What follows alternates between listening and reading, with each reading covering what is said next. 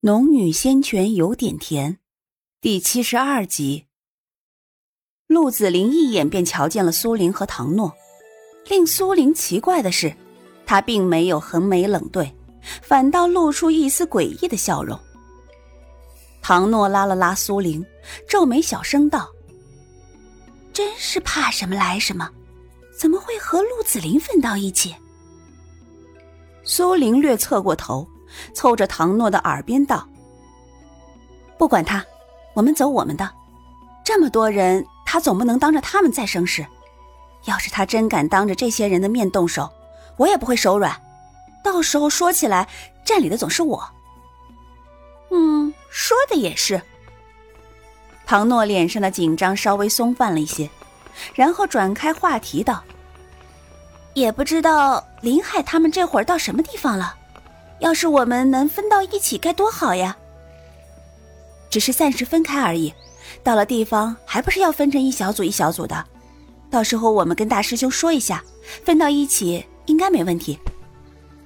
唐诺点头，嗯，我们一定要分到一起，否则南方妖兽那么多，遇上危险，其他人我可不放心。苏玲听了这话，含笑的转头看他。那你什么时候对林海放心了？唐诺被他一打去，脸色微微一红，转开脸道：“呃，我们是朋友，自然是可以相信的。要是其他人遇上危险，可不定会记得帮我。”哦，苏玲故意拖长了音，看着他红红的脸色，也没有再继续追问。此时天心阁外的平地上已经站了不少人，何玉挨着点清了人数，才下令一齐离开。此去南方的不少是筑基期以上的师兄师姐，只有少数还不到筑基，没有学会御剑飞行。不会御剑飞行的，便会被带着一齐飞剑离开。唐诺此前不久才筑基，御剑飞行也还没完全学会。所以，他和苏玲不得不分开，分别被两位师姐带着飞离青云山。青云山距南方妖兽出没之地有三千里，平常人御剑飞行也得一两日才到。无极派大部分会御剑飞行的，都是筑基初期的弟子，灵气不足，每次御剑两个时辰，必得休息一阵，恢复一下。此时若在青云城中，必然可以看见无极派修仙者御剑从青云城上方飞过，密密麻麻，殊为壮观。每行进两个时辰，队伍就得休整一下，如此停停走走几次，渐渐的已经远离无极派好几百里。每次停下，何玉都会清点一遍人数。如此大规模的行动，无极派派出几百名内门弟子还是第一次，主要是为了让年轻一辈出来历练。原本想要连夜赶路，哪想到了傍晚时分，天色突变，乌云层层的压过来，接着一声声的闷雷响彻天际。他们一行人尚在深山中穿行，便被瓢泼一般的大雨阻了去路。不得不收了飞剑，找了间破庙避雨。按说找到附近的城镇住一晚也花不了多少时间，但关键是人数太多，所以苏玲也只好跟着众人一起挤进了这座荒败的庙宇里。这座庙道还宽阔，前后还有两进的院落，院中长了不少枯草，厢房里还有干爽的通铺。一行人分了男女住进去，倒也不显得多拥挤。刚安排完人，苏玲和唐诺挤在一间房里，就听到门外一阵喧哗，接着一个个穿着白衣、梳着凌云髻的美貌女子鱼贯而入，令无极派一众男弟子看直了双眼。唐诺拉了拉苏玲的衣袖：“这些是瑶池的弟子，瑶池全都是女子。”修习正统仙法，要是与人双修，可事半功倍。唐诺说这话的时候，故意压低了声音的。苏玲微微转头笑道：“ 双修是什么？你知道吗？唐诺好气的掐了他一下。哎，跟你说正经事儿呢，你胡说八道什么？我有胡说八道吗？我是看你一个大姑娘说起双修来，脸不红气不喘的，好奇罢了。苏玲这话刚说完，那些白衣女子已经走到了大雄宝殿里。大雄宝殿里都是无极派的男弟子，见到他们到来，纷纷让开了些位置，好让他们避雨。瑶池的女子领头是一个三旬出头、面容姣好的女人。他看出何玉是领头之人，便朝着对方抱了抱拳：“路遇大雨阻了路，扰了贵派休息，不知可否借一二间房，让我们洗漱一番？”苏玲这才看到，他们许多人的白衣上都沾了泥土，但这领头的女人虽然美貌，却没有半点傲然之气，倒叫人心生好感。何玉也客气的令男弟子们都让出了房间，给瑶池的弟子梳洗。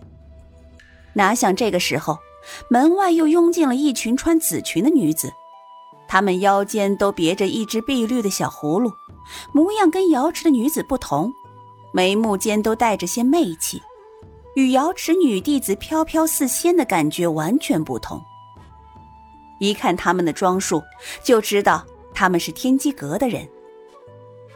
瑶池和天机阁全都是女弟子，不同的是，一边好像是冰清玉洁的仙女，一边却似蛊惑人心的妖女。天机阁的女弟子一进门，所有人都不约而同的闭了口。瑶池的所有人也都一齐皱了眉。哟，今日还真热闹。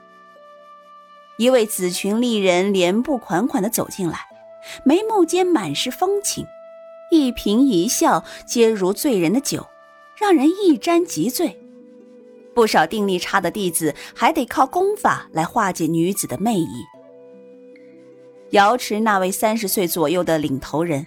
转头看向这位紫裙丽人，冷冷一笑，却并不说话，只是占着大雄宝殿唯一的空地，并不给他们让地儿。唐诺拉了拉苏玲，低声道：“我们退回来些，天机阁和瑶池向来不和，我们别受波及才好。”苏玲点点头，跟着唐诺朝人群后退了几步。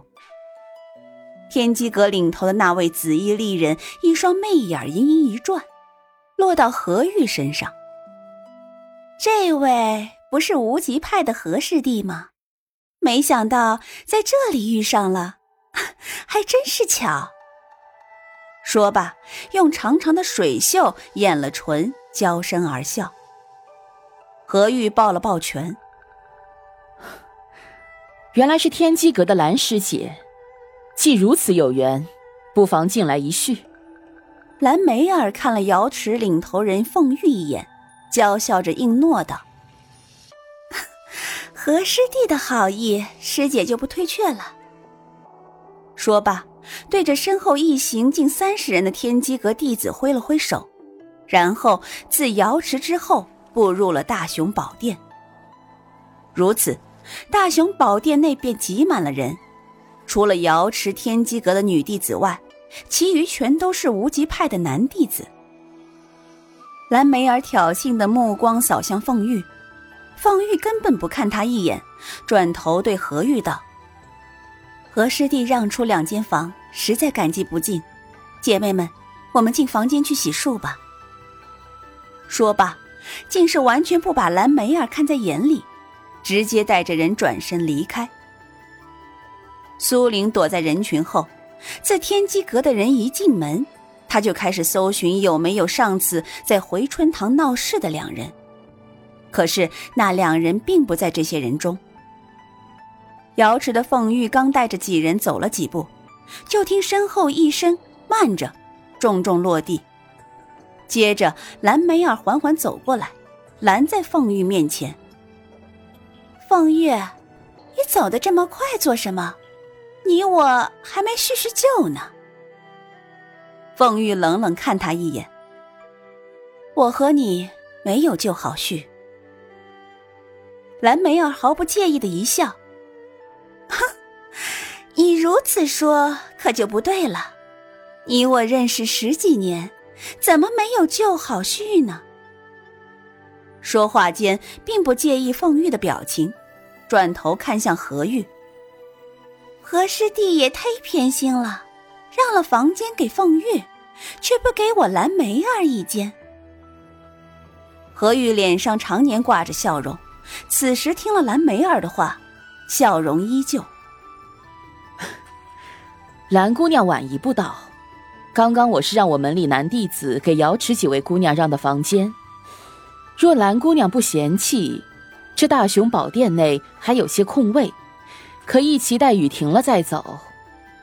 何玉的话说完，凤玉又朝何玉道了声谢，才欲转身离开。蓝梅儿却又道：“啊，那可真是不巧了。”说话时，媚眼盈盈一转。啊，可是我们一行女子与无极派一众男弟子一道，怕是不太方便。何玉只是笑：“哼，能让出来的房间，我们已经让出来了。兰师姐若是有意见。”可以和凤师姐商量商量。蓝梅儿等的就是这句话，于是笑意更甚，朝着何玉娇媚一笑，这才转头对凤玉道：“凤玉，人家何师弟已经说了，让我找你商量，我天机阁一间，你瑶池一间，如何？”